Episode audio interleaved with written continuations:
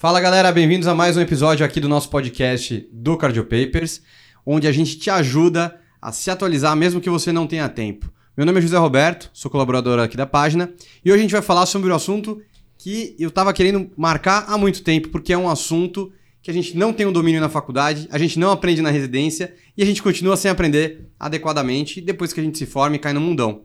Então hoje o tema a gente vai falar sobre mudança de estilo de vida, como que a gente deve orientar os nossos pacientes. E para falar sobre isso, eu tenho uma convidada muito especial hoje, tem a doutora Liane aqui. Seja muito bem-vinda, Liane. A Liane, que é nutróloga, veio aqui para bater um, um, papo e finalmente colocar os pingos nos is para explicar um pouquinho melhor para a gente. Se apresenta, Eliane. Obrigado. Olá, pessoal. É um prazer estar aqui. Muito obrigada pelo convite. Eu sou Eliane, eu sou intensivista, sou nutróloga, então a gente tem a vivência tanto do hospital quanto do consultório e vamos tentar esclarecer todas as dúvidas aqui hoje. Maravilha. Bom, acho que para a gente começar é, esse papo, até para entender melhor um pouco sobre a, o que, que é a nutrologia, antes da gente entrar nos detalhes do nosso dia a dia, eu já comecei falando que putz, na faculdade eu aprendo dose de trombolítico, eu aprendo é, estatística ao pé da letra, coisa que eventualmente as pessoas nem vão utilizar eu aprendo um monte de coisa que não vai ter muita utilidade no meu dia a dia, mas uma coisa que é do nosso dia a dia, de quem faz consultório, de quem presta assistência, que é orientar uma atividade física, é você orientar uma alimentação mais adequada para o paciente, a gente não sabe. Então, direto os pacientes vêm e me falam: Ah, eu tenho osteoporose, o que, é bom eu comer? Não queria tomar suplemento de cálcio. Vai lá, você tendo que dar uma penada, procurar ali na hora, se virar nos 30 ali na hora da consulta. E essas coisas não fazem parte da nossa formação. Você concorda? Não, concordo. Acho que na faculdade a gente não tem uma matéria, né, de nutrição ou de nutrologia. É muito raro isso acontecer. Até na minha faculdade a gente tinha algumas coisas ali envolvidas em outras disciplinas. E quando a gente termina a faculdade, que entra na residência de clínica ou de cardio ou de UTI, a gente vê muito pouco. E então, a gente cobra então, muitos pacientes. Cobra do paciente, né? É o primeiro item da prescrição médica ali, dieta, né? Dieta geral, dieta leve, dieta pastosa, mas e aí, né? O que, que a gente faz? É lógico que sempre a gente tem a equipe, né, interdisciplinar com a nutrição, mas o médico tem que saber orientar o seu paciente, até porque o paciente confia em você e ele quer a sua orientação. Boa. E como aqui é um podcast mais de cardiologistas, clínicos e alunos de medicina também, qual que é o caminho para a gente chegar na nutrologia, Liane? Antes de a gente começar o papo. É, é uma especialidade nova, né? Recentemente, assim, de um tempo para cá, diferente de clínica, cirurgia, que são especialidades bem mais consolidadas.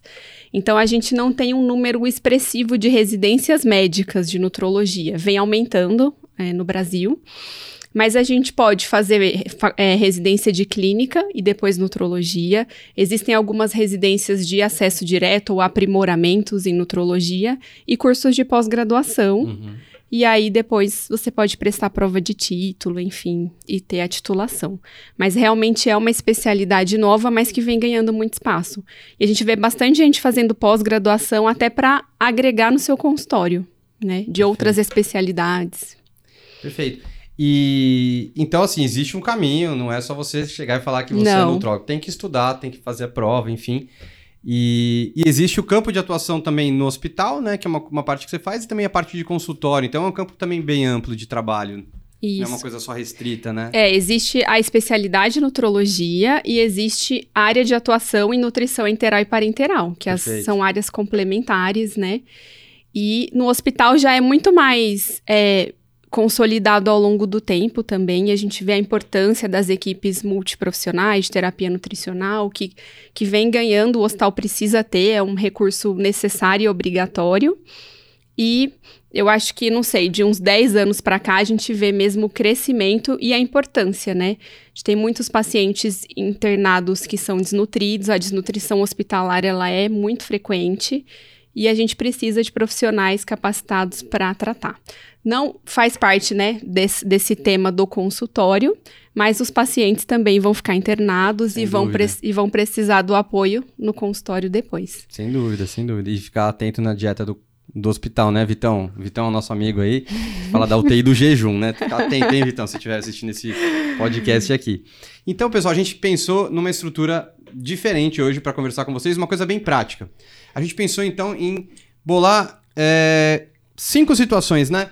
Cinco situações que a gente acha que vai agregar na sua prática. Obviamente que isso aqui nunca vai substituir uma formação de nutrólogo, por exemplo, e o estudo que vocês vão fazer, obviamente, em casa, mas a gente pensou em cinco casos. Um do paciente hipertenso, como orientar essa dieta, essa alimentação desse paciente. Paciente com dislipidemia, um diabético, um obeso e um paciente sarcopênico, que, meu, é muito comum no consultório, idoso frágil, por exemplo, paciente que está perdendo peso também na sua frente, obviamente não numa síndrome consumptiva, e depois a gente pensar aí nos mitos e verdades também. Então, vamos começar com o primeiro, Li? Vamos. Então, como que eu oriento mudança de estilo de vida num paciente que ele é hipertenso, né? Não vamos falar da atividade física, vamos falar mais da questão da alimentação. Dieta hipossódica ou não, o que, que a gente pode agregar? É, antigamente a gente tinha aquela ideia da dieta sem sal, né? Zero. Assódica, zero. Mas ninguém consegue se alimentar com uma é dieta palatável. sem sal. E aí o paciente vai comer muito menos, ou não vai comer, ou não vai aderir, e vai procurar outro médico. Perfeito. Você falar assim, tá bom, corta o sal, não cozinha com sal de jeito nenhum. Ninguém vai conseguir. Acho que o primeiro passo são pequenos, pequenos ajustes. Então, evitar os industrializados, alimentos embutidos que tem muito sal. E agora é, a legislação de rotulagem mudou, né? Vocês veem que quando a gente vai no mercado, agora tem umas etiquetas enormes nos produtos. É, alto em açúcar, alto em sódio. Sim. E isso acho que já até ajuda a pessoa a criar esse hábito, né? De comprar, opa, isso aqui é alto em sódio, então eu não vou comprar. Não dá para dar um migué falando que não sabia. Não, tem um negócio lá desse tamanho, uma etiqueta enorme. E temperos, né? Esses temperos prontos, a gente não orientar o paciente a usar. Caldos prontos aí. Não Choio, é. é. Caldo de galinha, né? Esses quadradinhos lá que a gente vê no mercado, que hoje já tem até alguns que vêm com menos sódio, mas tem, tem sódio. Uhum. E é, tentar mais temperos naturais. Então, dá para fazer sal de ervas com menos sal, né? E mais temperos. Então, misturar vários temperos secos e um pouquinho de sal e o paciente temperar a comida com isso. Evitar de pôr o saleiro lá na mesa, Essa sabe? É, Esse é um, clássico, é um clássico, né? Você vai pegar o sal ali e jogar em cima. Esse detalhe aí, parece que em Minas Gerais tem uma legislação que você não pode deixar o saleiro em cima da mesa, justamente para tentar evitar isso que a pessoa faça uma ingesta muito grande de sódio. E o que, que eu já vi? As pessoas penduram o saleiro. Ele não está encostado na mesa, mas pendura. Então é sempre o brasileiro tentando. Ou aquele potinho mudar. que tem adoçante, um monte de sachê de adoçante, uns de sal ali de sal. também. É, então, assim, quanto mais a gente diminuir o consumo de alimentos ultraprocessados, industrializados, é, a gente consegue diminuir o teor de sal, porque muitos deles têm conservantes que, é, que têm sódio, né? A maioria dos conservantes desses alimentos, eles contêm sódio também. Então, é uma ideia. E a, né, a orientação seria os 2 gramas lá de, de sódio, de sal, que todo mundo conhece. É meio difícil da gente conseguir medir isso todo dia. Mas talvez cozinhar sem, sem, o sal e adicionar o sal depois no prato, que aí você consegue medir. O sachêzinho né? ajuda o sachêzinho. nisso, né? Tem uma história uns... da residência da tampinha da caneta Bic. da caneta que daria um grama ali um grama. De, de, sal. Tem uns sachês agora de 800, de 800 miligramas, nem de um grama. Então, se você colocar dois e deixar um chorinho de sal para outros alimentos, já ajuda, né? Perfeito. Lembrar dos refrigerantes, que também tem muito sódio, apesar né, de ser doce, eles têm bastante sal, bastante adoçantes. E Quanto menos sódio a gente consumir e aumentar o consumo de outros alimentos que são mais ricos em potássio, em magnésio, isso também ajuda no controle pressórico. Tem tipo, alguns estudos leite, mostrando. iogurte, cálcio. Frutas. Frutas. É, algumas castanhas. Né? Tem outros íons que não o sódio. E aí tem algumas dúvidas que vão ter no dia a dia. Então, por exemplo, tem alguns temperos que vendem no mercado que teoricamente são zero sódio. Mas é, eles têm potássio. Mas tem potássio, né? Então, um, a gente tem, por exemplo, vou citar uma marca que não tem o menor conflito de interesse, mas, por exemplo, o Mr. Dash, que é uma marca que agora tem no Brasil, que dizem que também não tem sódio, mas tem potássio. Pode ser uma opção, esse daí? Tem aqueles temperos que vem escritos é, zero sódio, zero sal, bem grande, assim. Eles, eles geralmente têm o potássio daí, pra... Tipo um cloreto de potássio, né? Pra temperar. O problema só é se o paciente tem insuficiência renal, alguma outra. Ah, porque geralmente a hipertensão ela anda junto com outras comorbidades, né? Se o paciente não tem nenhuma disfunção renal e o potássio dele é bom, não usa é, doses altas de algum diurético poupador de potássio, aí ok, você pode até deixar o paciente usar. Mas eu acho que o sabor da comida acaba também não ficando tão bom. É, eu, já, eu já prescrevi e já ouvi esse feedback também. Mas assim, se tem um paciente com insuficiência renal, você não vai orientar um tempero cheio de potássio. Exatamente, pessoal. Dúvidas que putz, são muito comuns. Ah, doutor, mas e esse sal rosa? Esse sal do Himalaia? Acho que você deve ouvir isso todos os dias, umas 10 vezes no consultório, né? Esse sal aqui, meu vizinho falou que é bom. Tem menos sal, né? Tem menos sal, é. Não, é um sal que não é sal. Sal que não é sal. É igual açúcar que não é açúcar, é. né? e aí? É, não tem nenhuma evidência na literatura que trocar o sal marinho pelo sal é, do Himalaia mude alguma coisa na vida das pessoas. Vai, ah, tem antioxidante, tem outros íons. Até porque é uma quantidade muito pequena que a gente vai usar, né? Para pensar que tem algum benefício Impacto, maior associado. Sim. Então, acho que não, não tem, né? Acho que o impacto maior é no bolso, talvez.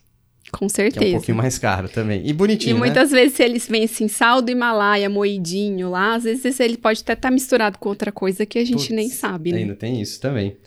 Então, basicamente, a gente evitar, né, a, a dieta hipersódica, cortar esses excessos aí e tentar cozinhar sem, né? E a gente fecha com aquela recomendação de 2 gramas de sal por dia, né? Adicionar, Adicionar talvez o sal né? no final, né? Boa. Evitar temperos prontos. É, e evitar também os refrigerantes que também são bem enganadores em relação a isso.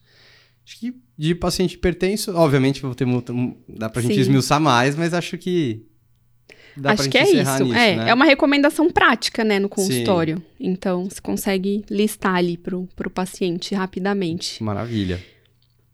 E segundo ponto, então, segundo caso. Aí chega um outro paciente, um paciente jovem aí, uns 35 anos, é, que vem com uma orientação que passou com o endócrino, com o cardio, tinha um LDL um pouquinho mais alto, não a ponto de já começar a estatina de cara, mas falou, vamos tentar aqueles três meses de mudança de estilo de vida. Como que eu posso, então, tentar melhorar o perfil de colesterol do paciente? E aí, quando eu falo de dislipidemia, é, para quem está vendo aí, é mais para falar do LDL alto e talvez alguma coisa de triglicérides que a gente já pode aproveitar também. Como que a gente melhora aí, Li? É, só a gente precisa pensar que a maioria das dislipidemias mais graves, elas são genéticas, né? São familiares e a dieta vai ter muito pouco benefício nesse ajuste. Perfeito. Ela vai ajudar, a gente vai ter que orientar obrigatoriamente, mas a gente sempre vai precisar do medicamento. Acho que essa mudança de estilo de vida aí, aquele paciente obeso, que o colesterol subiu, o triglicérides subiu, tem uma síndrome metabólica, enfim. É. E aí a gente vai tentar Coisinha pequena, tipo, o LDL deu 150, Ajustar. ele tem que estar tá em 130. E que a dieta vai ajudar e vai funcionar, né? Então, o primeiro ponto, eu acho que é a gente orientar o paciente que é, a gente precisa ter algumas metas, eu acho. Não dá pra gente chegar para um paciente que come tudo errado e falar, ó, a partir de agora, a sua dieta vai ser assim, tchau, obrigada, vai embora. Tem algumas influenciadoras vai... que, que pregam isso daí, né? Esse terrorismo nutricional aí. Ele não, assim, a adesão vai ser muito baixa, né? Então, acho que a gente tem que ir ajustando aos poucos, especialmente esclarecer o paciente criar um vínculo da importância dessa mudança. Então, primeiro ponto, né? Eliminar fritura, alimentos ricos em gorduras saturadas e muitas vezes essa gordura está escondida em, em, por exemplo, num biscoito recheado, num sorvete, não só naquela carne que a gente pensa na gordurinha da picanha, uhum. né? Mas em alimentos ultraprocessados que tem, que são muitas vezes adicionados de gorduras saturadas. É, então, consumir queijo, por exemplo, queijo branco, iogurte desnatado, trocar ali o que você cozinha por, por exemplo, grãos integrais, então trocar o arroz pelo arroz integral, é difícil. É difícil você falar para a pessoa cortar o arroz branco, o pão branco e começar a comer integral, mas você vai tentando ajustar aos poucos. Também é difícil de você falar para aquela pessoa que, não, você não pode cortar meu pão francês de jeito nenhum do café da manhã. Então a gente vai tentando dar outras opções, né? É, tentar consumir carnes mais magras, então aumentar o consumo de peixe, diminuir um pouco do consumo da carne vermelha, pensando em ajustar excessos de gordura nos alimentos. Sem uma meta assim muito, tipo, ah, não, carne vermelha é uma vez por semana. Dá pra gente ajustar isso, né? tá. né? Até, sei lá, 500 gramas por semana, duas, três vezes por semana. Legal. É, ou até menos. Tem algum, alguma literatura que coloca 350, 350 a 500, dependendo do que você for ler. É, consumir gorduras boas, então castanha, azeite, abacate, peixe, né, o salmão. A gente no Brasil não tem o costume de consumir muito peixe como é a dieta na Europa, por exemplo, né? Perfeito. né? De onde vem a dieta do Mediterrâneo, a base de peixes, de azeite e vegetais e legumes. Nossa, que não é, é, que não é muito o nosso perfil, né? Mas talvez ir trocando aos poucos. Se você já começar a reduzir a fritura, parar de comer os ultraprocessados, industrializados, batata frita, é, sorvete, biscoito recheado, hambúrguer, já diminuir essas coisas, né? Com o passar do tempo, você já vai conseguindo. Então, a gente monta, né, geralmente uma orientação no consultório. É, eu trabalho junto com a minha nutricionista, a nutricionista lá do nosso consultório que atende junto. A gente né, monta uma, uma orientação, mas sem um, um terrorismo de, olha, é a partir de agora é ferro e fogo, porque as pessoas têm que se adaptando aos poucos e ninguém consegue seguir é, Senão, 100%. Não volta no consultório, né? Não volta, você não tem adesão. E aí é, como o Lapa sempre fala, feito é melhor que perfeito. Então, é melhor pequenas metas, né? E atingíveis do que chegar a uma grande meta e nunca mais ver o paciente. Exatamente. Se a pessoa come hambúrguer três vezes por semana, opa, isso é uma meta fácil da gente resolver. Agora, outras, né, pequenas, de ajustes mais finos com o passar do tempo. E acho que é isso, é trazer o paciente para né, mostrar a importância. Trazer ele para o seu lado de, olha, vamos nos ajudar aqui. Acho que, obviamente, é, tudo isso que a, a Liane está falando depende de você fazer uma anamnese adequada, entender como é que é o, o dia a dia do paciente, porque, como eu faço no meu consultório, eu, obviamente que não como você, mas é, não na mesma qualidade, mas entendendo isso, você entende os excessos. E é sempre muito mais fácil você cortar os excessos, e aí fica mais difícil quando o paciente já está mais equilibrado, não tem tanto excesso, não tem muita margem para onde a gente trabalhar, né? Aí, aí realmente, sem dúvida nenhuma, o, atendimento especializado vai fazer muita diferença. É, exatamente. Acho que uma, uma orientação geral, né? Primeiro, para todo mundo tem que saber orientar, é, e depois uma, uma, um refinamento mais especializado. Mas, por exemplo, você pegar um paciente, ah, eu como fora todos, todas as refeições, o paciente come num restaurante. Então, o que, que ele pode escolher? Ainda mais, por exemplo, aqui em São Paulo, a gente não, não consegue ter a qualidade de vida de falar, nossa, eu vou almoçar em casa todo dia. A gente não consegue nem chegar, né? Quase uhum. que a gente uhum. não conseguiu nem chegar para estar aqui hoje. é verdade. Mas ah, o que, que eu consigo escolher no, num, num, num restaurante? Num, num quilo, eventualmente, é. também. Você não vai pedir lá aquela bife parmegiana todo dia, né? Você vai tentar consumir, orientar o paciente, olha, eu vou escolher uma carne mais magra, um peixe, um filé de frango, né? Até uma carne vermelha mais magra, enfim, grelhada, um legume, uma salada. Não preciso ter o excesso da massa, né? Daquela fritura todo dia. Então, você já começa com algumas metas, aí o paciente volta, melhorou. Aí você vai refinando a sua orientação. Né? Legal. Orientar também, às vezes, o paciente levar o lanche, né? Levar, agora está muito Antigamente era feio, né? Ninguém queria levar a marmitinha. Agora, agora é chique. Levar agora a é marmita, organizar a sua rotina, né? Do dia a dia é muito importante. Ter uma organização. Às vezes montar a marmita no final de semana, já deixar tudo pronto, congelar e fazer durante a semana também é, facilita. Tem uns lanchinhos, né? Pra você levar. Então, de repente, umas é, um iogurte desnatado, um iogurte proteico, umas castanhas, uma fruta, que são coisas fáceis da gente carregar mas que a gente muitas vezes não lembra, né? De levar esse, de se organizar. Aí você Perfeito. vai e come come um salgado lá da, da padaria, né? Come uma coisa que não, não seria tão saudável é. todos os dias. Não que não possa, mas todos os dias. Perfeito. E aí, geralmente os pacientes querem saber, por exemplo, ah, então por, é, vou, posso é, comprar uma fritadeira elétrica, né? Que tem um nome famoso aí. Ajuda, doutora, não ajuda? É, é uma opção para os meus alimentos, então, de eu fazer, em vez de fazer frito, posso fazer na fritadeira elétrica, sem colocar azeite, sem colocar óleo.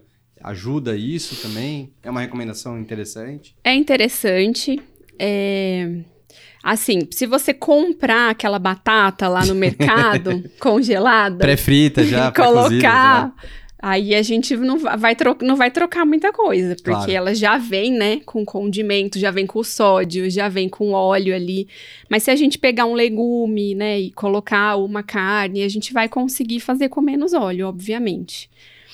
É, muitas vezes você já deixar algumas refeições meio prontas ao longo da semana, então você já deixar uma salada organizada na geladeira, já deixar um legume, por exemplo, legume assado no forno ou, ou nessa fritadeira, você já deixar uma refeição encaminhada já te ajuda a chegar em casa à noite e não beliscar a primeira coisa errada que aparecer na sua frente, né? Eu acho que uma das coisas que com certeza se deve abordar no consultório é isso, é a facilidade que, que a gente tem hoje em dia de você ter a comida na mão. Então, putz, se você abre aqui um aplicativo. Pega um aplicativo, pede. Chega rápido, um monte de besteira, pega até. Geralmente a comida.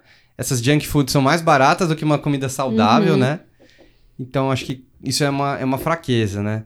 A gente no plantão, por exemplo, que eu faço, todo mundo, ninguém solta a mão de ninguém. Então é sempre todo mundo pede salada, para não ter erro, para não ter um que se desvirtua e, e muda o bando para pedir uma besteira. Mas acho que também o ambiente das pessoas com quem você trabalha facilita também. Se todo mundo Sim. tá mais en, engajado, facilita. Né? Senão todo plantão pede pizza. Nossa. Né? Aí não dá. Mas acho que ter uma organização faz muita diferença. Então, você perder ali duas horas do seu fim de semana organizando, deixando. A gente já encontra hoje em dia no mercado saladas já lavadas, saladas prontas, né? Picadinho que, já. Picadinho. Então, é, usar o forno. Eu, eu falo mesmo, às vezes você pegar uma assadeira enorme com um monte de legumes, assar lá, que deixa dura, né, né dura várias refeições, aí você chega, já tá meio pronto. Prático, né? Bem faz prático. uma proteína junto, né? Um omelete, alguma coisa, você já tem a refeição. Não precisa do aplicativo. É, exato. E é mais barato. E é mais barato. E mais saudável, né? Então, acho que de dislipidemia também a gente acaba passando por aqui. É eu vou, depois acho que dá pra gente comentar mais de triglicerídeos agora uhum. nessa próxima parte que é do diabético. E como que a gente vai orientar então no paciente que ele tem diabético, né? Então, o padrão do paciente é aquele sempre, né? Doutora, eu não como nada. Eu, eu não, eu não fujo não. da dieta. Eu como tudo direitinho. Inclusive, adoro fruta. Tomo suco, espremo lá as laranjas. Todo dia faço meu suquinho de laranja de manhã. Como é que essa diabetes está assim? Como que a gente pode abordar, então, nesse caso? A questão do suco, que Essa é o mais é batida, comum, né? né? É. Porque aí você tira a fibra e coloca lá muita frutose, que aí o açúcar e vai ali, vai acumular triglicéride, né? Então, triglicéride também entra no excesso de carboidrato, que as pessoas não têm essa ideia, né? Acham que não, é o problema é a fritura. E muitas vezes é o excesso de carboidrato que a gente está tá guardando aí na forma de, de outras fontes e aí sobe o triglicéride. Então, é, consumir uma fruta, às vezes colocar uma fibra junto, então aveia, né, uma farinha de linhaça, não sei, uma castanha, que a gente ajuda a melhorar essa absorção, diminuir o pico de insulina, o índice glicêmico do alimento. Evitar o suco no sentido de muitas frutas, né? Ah, como muitas frutas, 10 frutas por dia. Então, também está errado. A gente claro. tem uma porção ali de três, é, no máximo aí cinco frutas, né? Cinco porções no máximo, mas em torno de três porções de fruta por dia. Que aí, se você colocar quatro laranjas espremidas num suco, você já tem um excesso aí bem importante, né? De carboidrato. E, e aí a gente perde também a fibra, né? Se com, comer uma laranja e consumir a, a, o bagaço da laranja ali, a fibra, é muito mais saudável do que do que tomar o suco espremido. Perfeito. E isso aí, como você comentou, acaba mexendo na absorção, muda índice glicêmico, isso aí é muito interessante. É, mas e aí? Então a gente tem aquela questão do pãozinho, do arroz. Vale a pena? Ou é uma, ou é uma recomendação muito genérica para o paciente que é diabético a gente chegar e falar assim: olha, o arroz, se você puder transformar para integral, por conta do índice glicêmico, trocar a batata Mona Lisa, aquela batata normal por uma batata doce tentar reduzir a ingesta de pão, mas aí tentar trocar o pão por um pão integral, por exemplo. Isso ajuda mesmo, não ajuda? Tem outras hacks assim que a gente consegue fazer, tipo tirar o açúcar da dieta. Adoçante, a gente vai entrar daqui a pouquinho, que acho que esse aí merece um tempinho a mais também, que isso é uma polêmica também. Tem um estudo, né, do uma recomendação. Recomendação da OMS, recente, né? Do adoçante.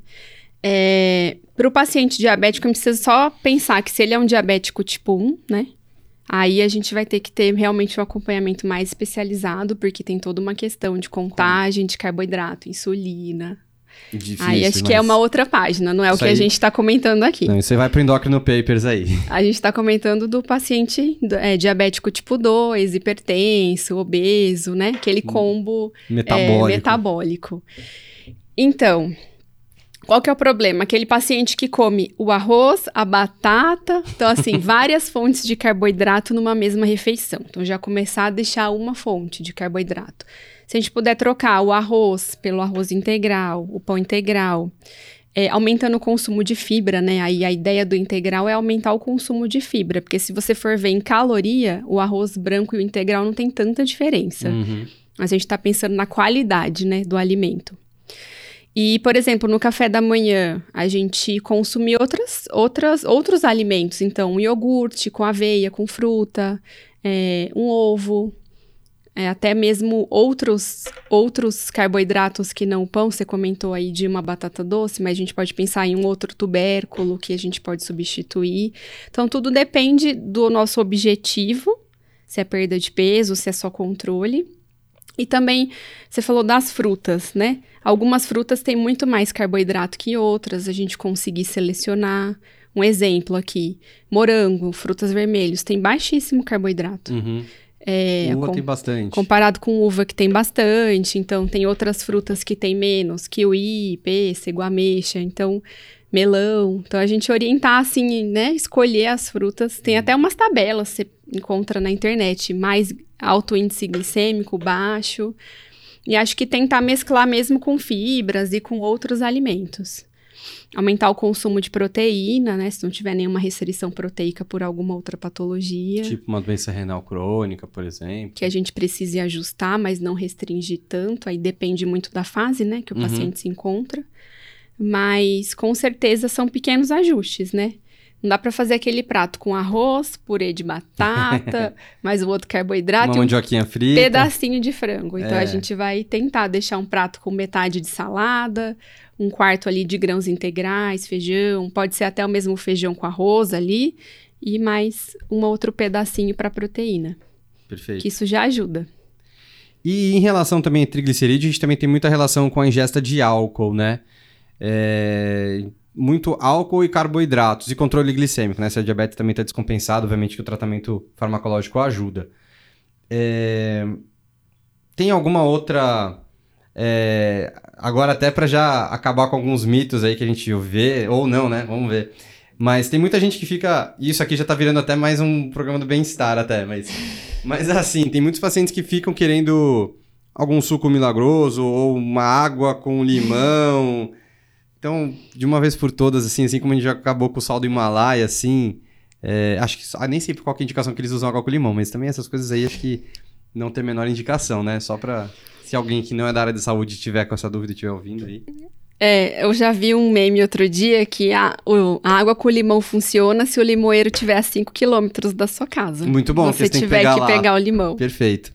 Acho Ótima que, analogia. Acho que esse é o resumo. Fechou.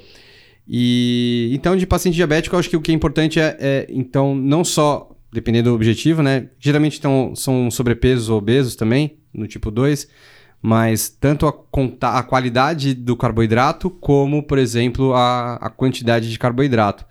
É, não vou entrar na parte de obesidade, que esse já vai ser o nosso próximo tópico, mas então tentar trocar os índices glicêmicos e tentar agregar fibras antes do carboidrato também são coisas que retardam a absorção um pouco, mudam um pouco pico glicêmico, pico de absorção, sendo coisas interessantes que a gente pode reforçar, né, com os pacientes diabéticos, né?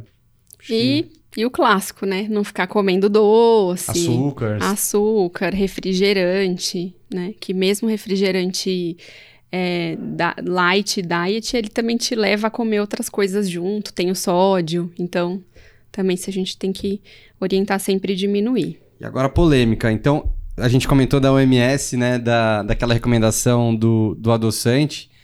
É, qual é a sua opinião em relação a isso? Para quem não sabe, a OMS fez uma recomendação recente, né? é, comentando sobre. Não, a, não é uma contraindicação, mas talvez reduzindo o grau de recomendação do uso de adoçantes como a gente vê no dia a dia. Assim, a, a Sociedade de Nutrologia, você tem, quer tem algum posicionamento, alguma coisa assim? É um terrorismo Acho que é uma questão, isso? É uma questão assim de que tava todo mundo usando adoçante o tempo inteiro para tudo. E a ideia é que não é tão só o adoçante ali o ponto principal para perda de peso. Perfeito. Ou para o controle. Eu sempre tento fazer trocas com os pacientes no consultório. Ah, vamos tentar tomar o café sem açúcar. Uhum. Ou é, trocar o açúcar por um, por um açúcar, uma quantidade menor de açúcar. Então, sei lá, eu só tomo café com três colheres de açúcar. Vamos tentar tomar com uma e você vai tentando adaptar. E acho que tentar fazer as pessoas a não, não dependerem desse adoçante. Lógico que algumas situações é, o paciente vai usar, né? Especialmente, ah, sei lá, o diabético tipo 1, outro, uhum. outro, outro caso. Mas não, não essa. Acho que a ideia é essa, né? A banalização do adoçante para tudo. Todo mundo, ah, não, vou tomar café com adoçante porque emagrece. Na uhum. verdade, uhum. não é isso a questão. Tem até alguns, algumas pessoas comentam que ele pode meio que aumentar a fome por carboidrato de uma forma indireta, né? Isso. né? Então. Aumentar a vontade pelo doce e te puxar a comer outras coisas. Então vamos tentar mudar o hábito, né? Tomar o suco sem açúcar, o suco sem adoçante, o café sem açúcar, né? Sem adoçante. Então, então a gente sempre orienta a tentar não consumir. Então aquele papo de fazer uma, um refrigerante zero com uma batata frita, então uma coisa não contrabalanceia a outra, tá, pessoal? Que é uma coisa muito comum, né? A gente vê, vai, vai no, no fast food, compra lá hambúrguer com Vou batata tomar um refrigerante tudo, zero refrigerante é zero pra economizar aquela caloria balancear ali. ali, né? Isso aí não funciona, tá? Fica a dica, galera. E agora uma das coisas que tá muito em moda e não é, é uma das coisas acho que mais difíceis aqui, que é como é que a gente vai recomendar para o paciente que ele é obeso? Porque obesidade é nova pandemia que a gente tem, a gente tem dados que mais da metade da população em 2035, 2050 vai ser com sobrepeso ou obesa. Temos muitas medicações que estão em desenvolvimento para tratamento de obesidade, mas são medicações que no momento são caras, não temos um acesso para todo mundo na população e o que é o feijão com arroz, o que é o, o beabá precisa ser feito, precisa ser recomendado. Então, como que a gente consegue acho que até o primeiro passo é até como é que a gente consegue motivacionar o paciente a fazer a perda de peso e como que a gente consegue fazer essa orientação e o segmento dele é, com uma restrição de caloria? Porque a gente fala para o paciente que não é difícil o raciocínio, né? É você gastar mais energia do que o que você consome. Mas na prática isso é muito difícil. É muito difícil. E acho que o primeiro ponto é, é pensar que a obesidade é uma doença crônica, né? Ela vai ter que ser seguida e tratada o resto da vida. Porque existem, né, emagrece, engorda, a gente tem muito isso. E os pode... efeitos sanfonas. Os aí. efeitos. E hoje a gente tem muitas medicações disponíveis, né? entender que a gente tem a orientação dietética, a gente tem o medicamento que a gente pode utilizar dependendo da indicação e tudo isso se complementa. É, primeiro passo, eu acho que é criar um vínculo com o paciente e estabelecer pequenas metas. Então, ó, nós vamos perder 5% do peso. Quanto que é isso? São 6 quilos. São 10 quilos, não sei é, 8 quilos. Então, ó, a gente vai perder esse peso em X tempo. Então, colocar ali é, 6 quilos em dois meses, um exemplo. Ah, então é uma perda de peso lenta, uma perda de peso rápida, é uma perda de peso possível. Tem que ver o que, que o paciente consegue. E aí, existem inúmeras dietas, né? Ah, eu vou fazer dieta cetogênica, eu vou fazer jejum intermitente, eu vou fazer. A dieta é, possível é aquela que o paciente segue. Não então, tem um benefício não existe uma receita de bolo. O jejum intermitente ele funciona na restrição calórica, né? Tem vários estudos aí de jejum, é uma coisa meio polêmica até, de ah, mexe no metabolismo. Mas o que a gente vê é que cada vez mais se mostra que o jejum intermitente ele funciona pela restrição calórica para quem segue, né? uhum. né? Porque também não adianta você fazer um jejum lá de 12 horas e e ir lá pro fast food Exato. logo em seguida. Compensar as calorias, Não né? vai dar certo. Hum. É, então, geralmente, o que, que eu programo no consultório, né, junto com, com a nossa equipe lá, é o que o paciente consegue seguir. e o que funciona para ele. Então não adianta eu falar para ele comer oito refeições por dia, seis, se ele sempre comeu três. Tipo, às vezes o cara é hiperfágico, né? Ele come um pratão, um quilo e meio na hora do almoço, um quilo na hora da janta e só. E o outro é mais beliscador, e esse daí Isso. vai e assalta a geladeira. Então é difícil de recomendar, né? O cara que come duas vezes ao dia, você vai botar para comer oito vezes? Acho que isso é mais difícil mesmo. Mas não, é, não, não tem, assim, né? Uma, uma regra. Muitas vezes os pacientes que tomam é, medicamentos, né, para emagrecer, então, é, semaglutida, todos os remédios agora, né, os novos. Muitas vezes você orientar, sei lá, café da manhã, almoço e janta funciona, jantar funciona bem do que orientar lanches, porque o paciente não vai sentir tanta fome, né? O medicamento já vai fazer ele não ter fome. Então, geralmente funciona bem esse padrão. Ou muitas vezes o paciente fica muito tempo sem comer, então ele só. Ele não toma café da manhã, ele almoça um pouco, aí chega à noite com muita fome. Aí aquele período que vai comer o que tiver na geladeira inteira. Então, talvez orientar, ah, precisa ter um lanchinho no meio da tarde.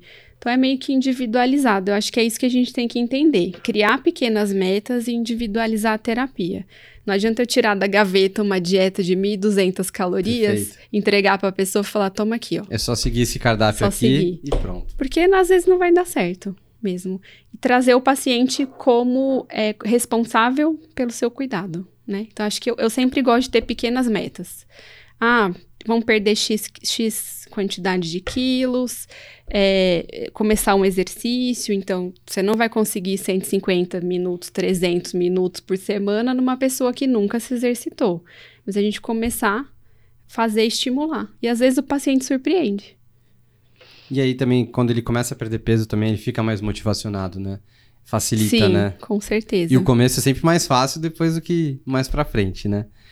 É... Em relação ainda da perda de peso, é... algumas pessoas também ficam. Uh, alguns pacientes também perguntam, por exemplo, se é o caso de ah, não vou comer nada à noite, eles criminalizam o carboidrato. É... Não há, não, assim, digamos que sempre a gente tem que individualizar, mas assim, é, você deixar de comer, pular uma refeição, que nem você comentou, isso acaba prejudicando que eventualmente ele pode compensar mais em outra.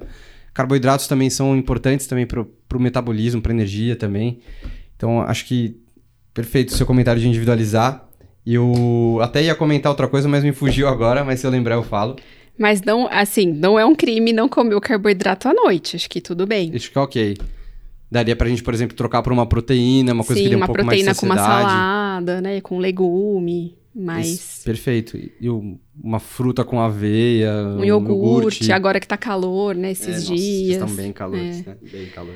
É, mas assim, o mais importante acho que é sempre pensar em ter um consumo proteico adequado, porque a proteína, a fibra também vão te dar mais saciedade. Então, cada refeição a gente tem uma quantidade adequada de proteína, né? A depender, lógico, de cada paciente, mas em torno de 15, 20 gramas pelo menos. Especialmente num paciente idoso, é bem importante. 15, 20 gramas quilo por refeição. Ah, por refeição.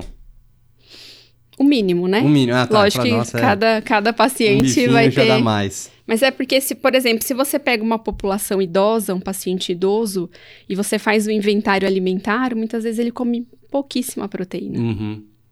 Se você fizer um inventário seu, assim, do dia, muitas vezes você fala, nossa, faltou. Com certeza. Então, é uma, assim, distribuir bem a proteína, também ajuda aí nessa saciedade e também na manutenção da massa muscular quando a gente perde peso, porque a gente quer perder gordura e não músculo, né? Perfeito. E aí, com certeza, também a atividade física, tendo mais músculo, um metabolismo basal mais alto, ajuda. Até uma, uma dúvida, assim, é, por exemplo, a gente tem algumas ferramentas que a gente pode até utilizar, como calorimetria, mas isso aí acho que fica mais para o nutricionista do que talvez para o clínico, por exemplo, uhum. né? Bioimpedância é uma coisa mais para fazer um acompanhamento. São outras ferramentas que acabam sendo úteis também, né? Mais para você do que talvez para um clínico, para um cardiologista.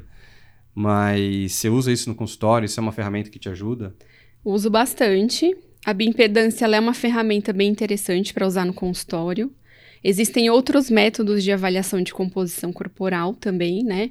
O DEX, a densitometria de corpo inteiro, que muita gente não conhece, mas para consultório é uma ferramenta muito interessante. É, a bioimpedância hoje em dia ela é prática, você tem ali, né, no consultório, fácil de fazer.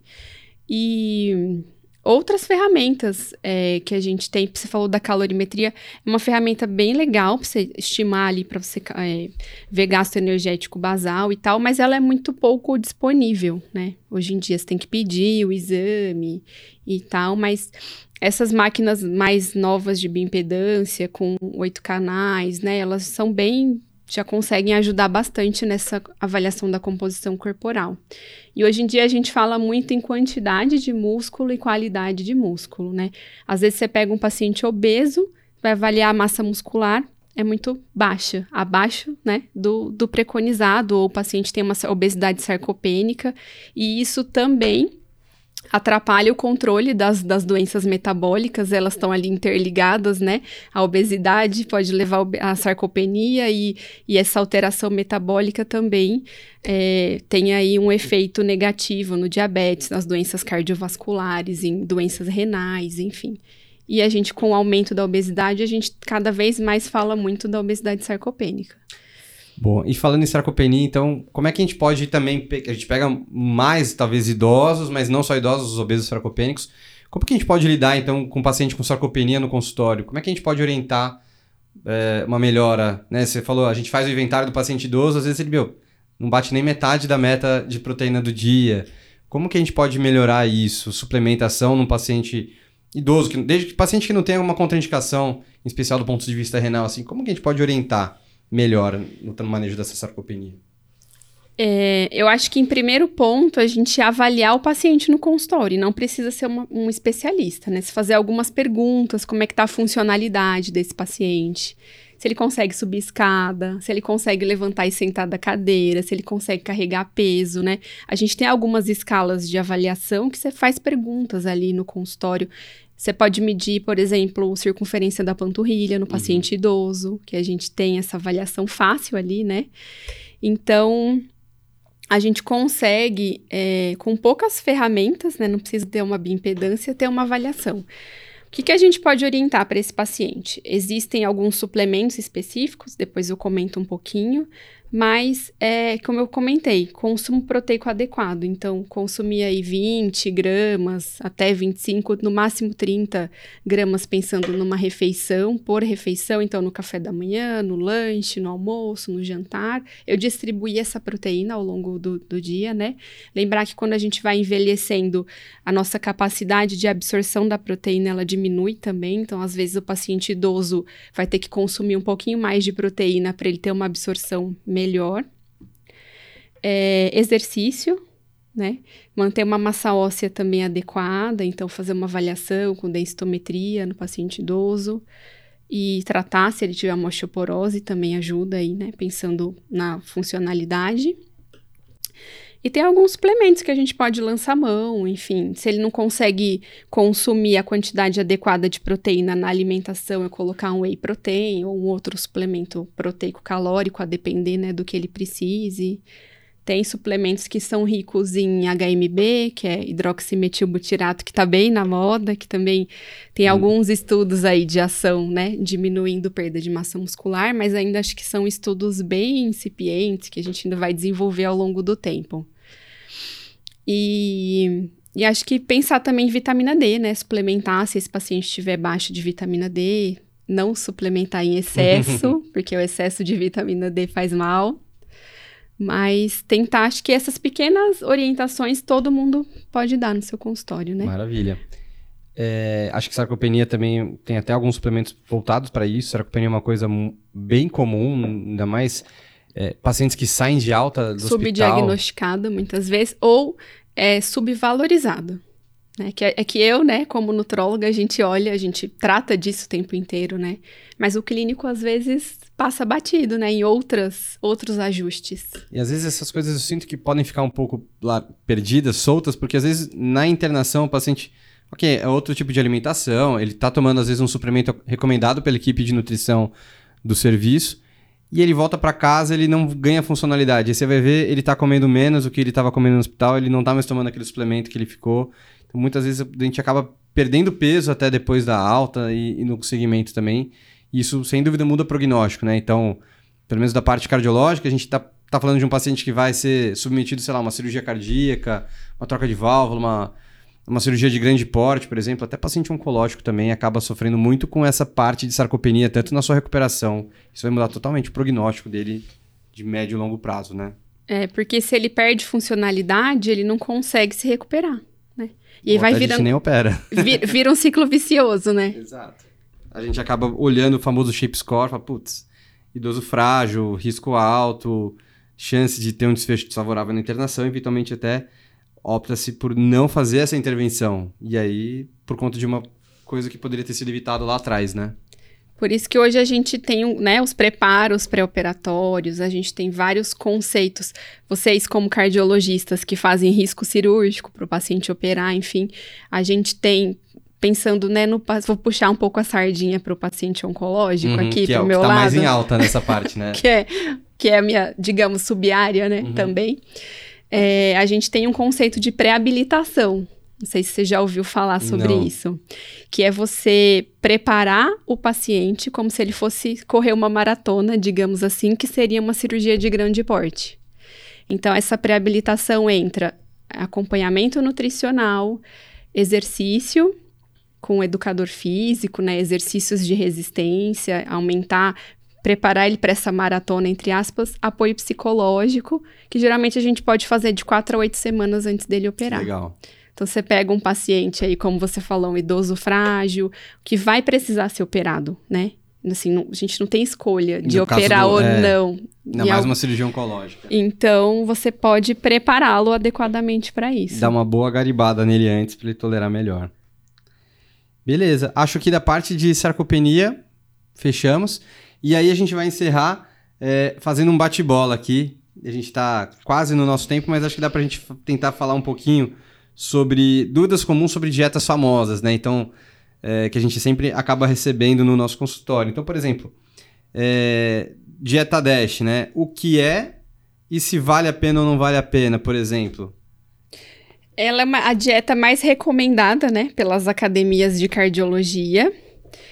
É, existem alguns estudos que mostram que realmente ela ajuda no controle pressórico. E seria o que a gente comentou aqui, né? Diminuir o sódio para até 2 gramas. Tem algumas mais restritivas que 1 um grama e meio até é, diminuir o consumo de gordura, especialmente de gorduras saturadas, então laticínios desnatados, aumentar o consumo de, de legumes, vegetais, carnes magras e grãos integrais, né? Basicamente, tentar moldar. Existem até quando você procura, pesquisa isso até na internet mesmo, tem assim umas pirâmides, isso. né, de organização, quantidades de porção por semana. Mas dá até para você ter essa orientação para entregar para o seu paciente, mas explicar para ele a importância, porque às vezes é, a, né, pode ser que ele não tenha uma adesão tão alta. E é individualizando, né? A gente acaba tendo que entender, que nem você comentou em todos os momentos, sempre individualizando e tentando as metas. É, dieta do Mediterrâneo. Sim. E aí só para quem não sabe, eu vou só puxar o gancho. Em 2013 saiu no New England um artigo que mostrou que a dieta do Mediterrâneo tinha uma capacidade de redução de desfecho de MACE, por exemplo, de 30%, o que é um negócio surreal. É algo que é uma grande intervenção farma, é, farmacológica conseguiria isso. E ainda mais um registro mais é, de alimentação, que a gente depende de questionário, então foi se lançado isso em 2013 e em 2018 eles se retrataram porque houve alguns problemas metodológicos. O estudo foi truncado, ele foi encerrado precocemente.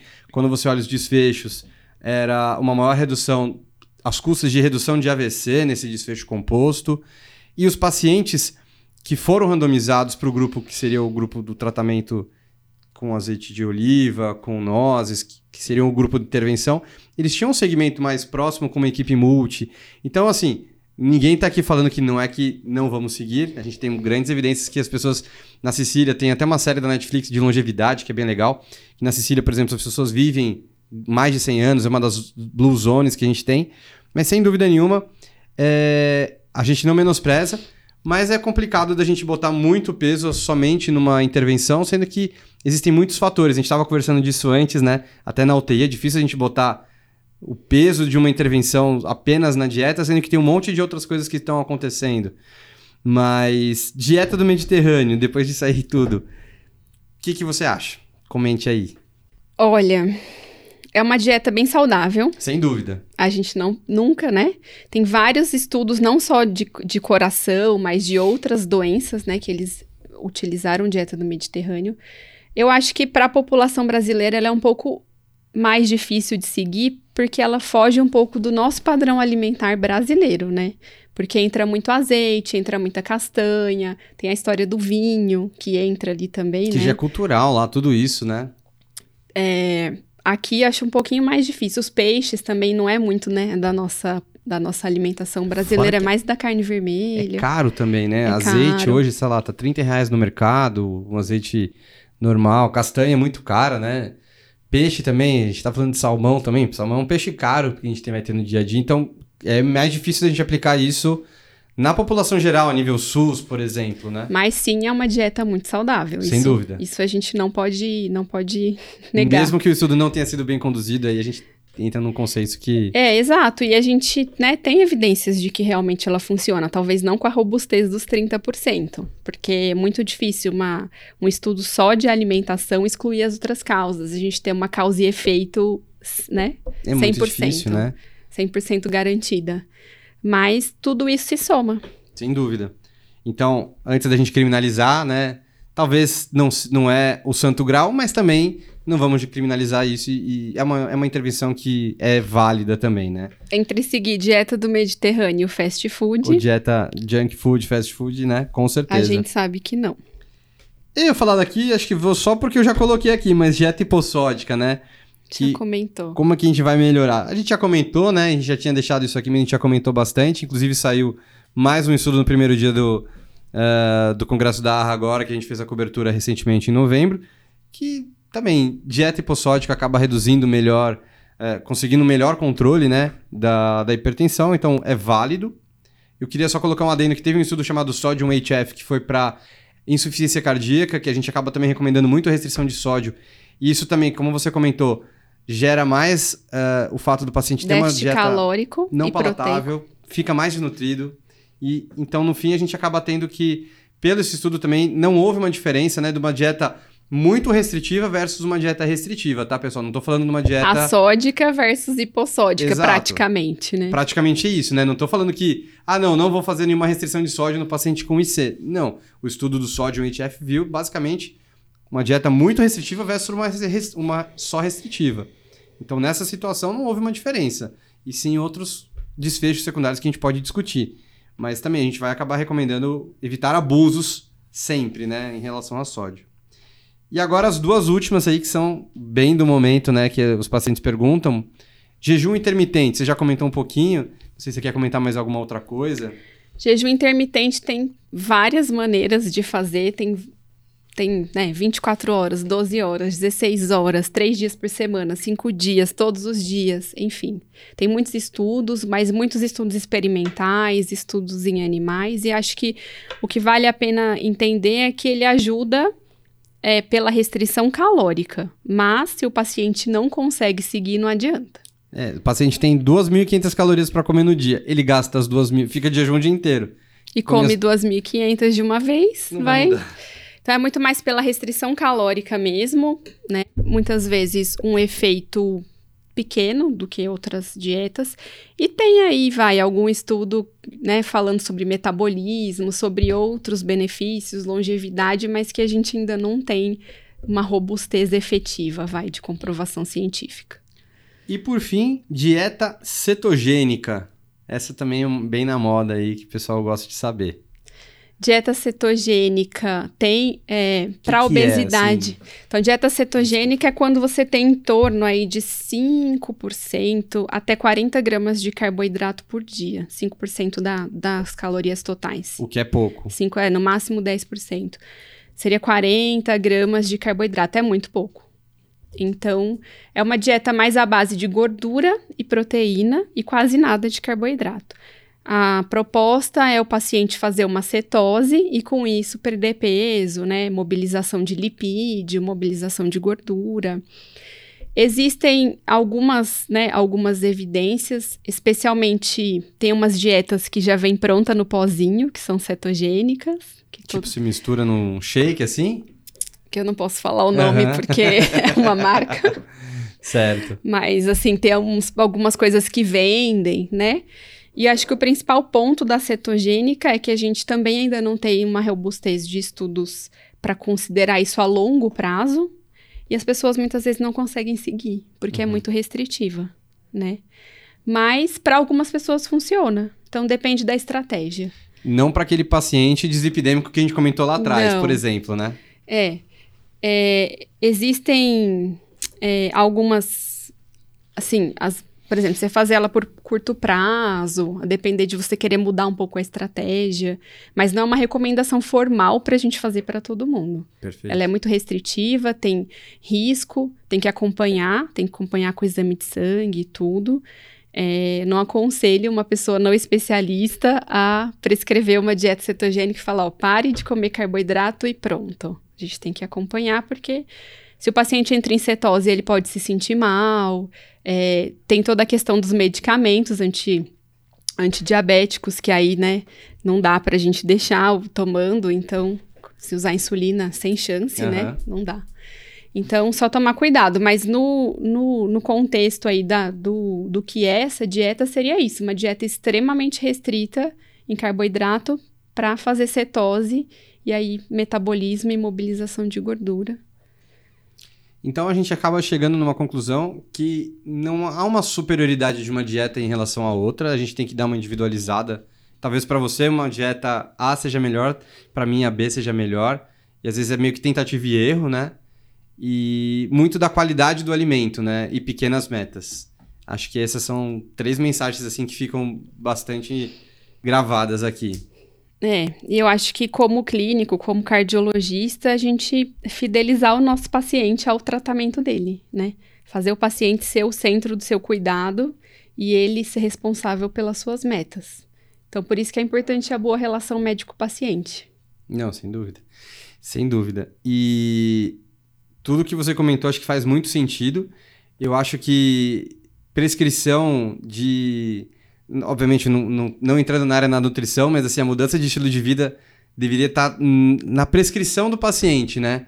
Então, todas essas orientações que a gente passou aqui poderiam ser escritas, talvez, para o paciente sei, ganhar mais adesão, eventualmente, porque uma coisa é você pegar e tá no papel lá, ó, tente cortar o açúcar do café, fazer todas essas pequenas orientações. E outra coisa também é a medicação, né? Que o paciente já tem uma, uma adesão. Ficar só na fala, às vezes a gente deixa muito nas ideias, né? Às vezes o paciente também não vai memorizar, é muito conteúdo numa. Na live já foi muito conteúdo, vou ter que ficar revendo aí também para deixar minhas anotações. Mas imagina para o paciente também na consulta que vai ter que entender e absorver tudo isso, né? E não vai ter um segmento com você. Por isso que eu acho que também o fato da equipe multi faz total diferente. Exato. Acho que é importante ter um time, né, interprofissional, então nutricionista, o médico, então todo mundo junto, né? A gente não consegue sozinho. Educador físico, então o paciente se estimular. É, uma coisa que a gente faz no consultório que os pacientes gostam muito. Eu tenho uns adesivinhos de parabéns, sabe? Igual o professor. Estrelinha ali. Estrelinha, carinha, e todo mundo gosta e fala: Nossa, cadê meu adesivo? Porque estimula, né? Quando ele vai atingindo as metas? Quando ele vai atingindo as metas, ou voltou, perdeu peso, melhorou a composição corporal. Então a gente olha a bioimpedância e fala: Olha, aumentou massa magra, diminuiu diminuiu gordura e dá o parabéns. Acho e dá os puxão de orelha também. Dá o puxão dar, de né? orelha quando de precisa, né? Quando, quando não atingiu a meta, não ganha, né? Mas é interessante porque você consegue é, fazer o paciente ficar, é, aderir, né, ao tratamento. Fazer parte do tratamento, né? Uhum. Eu até brinco, cola na porta da geladeira, sabe? pra todo dia você olhar e falar, olha, ganhei, Perfeito. vamos em frente, né?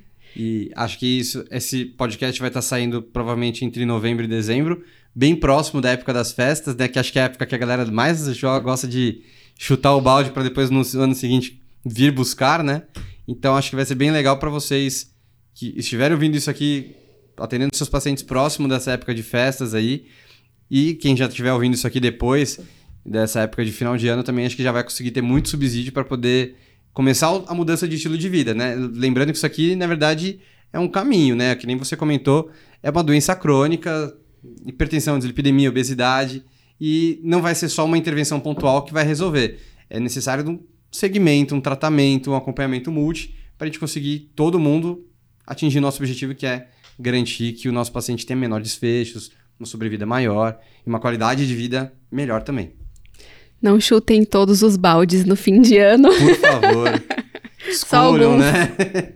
Escolham os baldes que vocês vão chutar. Depois às vezes não dá para buscar atrás. É, exatamente. Acho que dá pra gente ter uma ceia, né? Pra gente passar as festas com a família, mas ter um pouquinho de moderação, não precisa comer o pote do pavê inteiro, pode comer só um pedacinho. O chocotone. Maravilha. Acho que a gente falou tudo que dava para falar aqui, que a gente tinha proposto. É, queria agradecer também, Liane. Obrigado de novo pela disponibilidade, pelo papo, foi muito legal. E também o pessoal que estiver em casa assistindo, que queira deixar algum comentário, depois a gente também pode sugerir novos episódios, novos temas, novas dúvidas que vocês tenham aí em relação a esse tema, porque sem dúvida nenhuma isso é um tema assim que como a gente tem pouquíssimo contato na faculdade, o meio médico tem muita dúvida, muito pouco conhecimento sobre essas orientações e como ter o paciente próximo, assim, é muito legal, é muito importante também. De novo, obrigado e fica aí as palavras finais para você aí também. Eu que agradeço o convite, a oportunidade e quem tiver alguma pergunta, alguma dúvida, pode mandar que a gente responde. Obrigada, pessoal. Maravilha. A gente se vê talvez no próximo aí. Com certeza, as portas estão abertas aí também, se tiver algum tema legal. Você vai chamar o Vitor para falar de jejum. Falar de jejum, né? Na UTI, que é o tema especialista. O Pitão é especialista nisso. Um abração pro Vitor Fleury, nosso amigo aí também, lá da UTI do Sírio. Pessoal, então, muito obrigado. Valeu aí para quem, quem assistiu e tudo mais. Não deixem de comentar, avaliar aqui. Se tiverem dúvidas também, comentar. E, Liane, de novo, obrigado. Pessoal, valeu e até o próximo.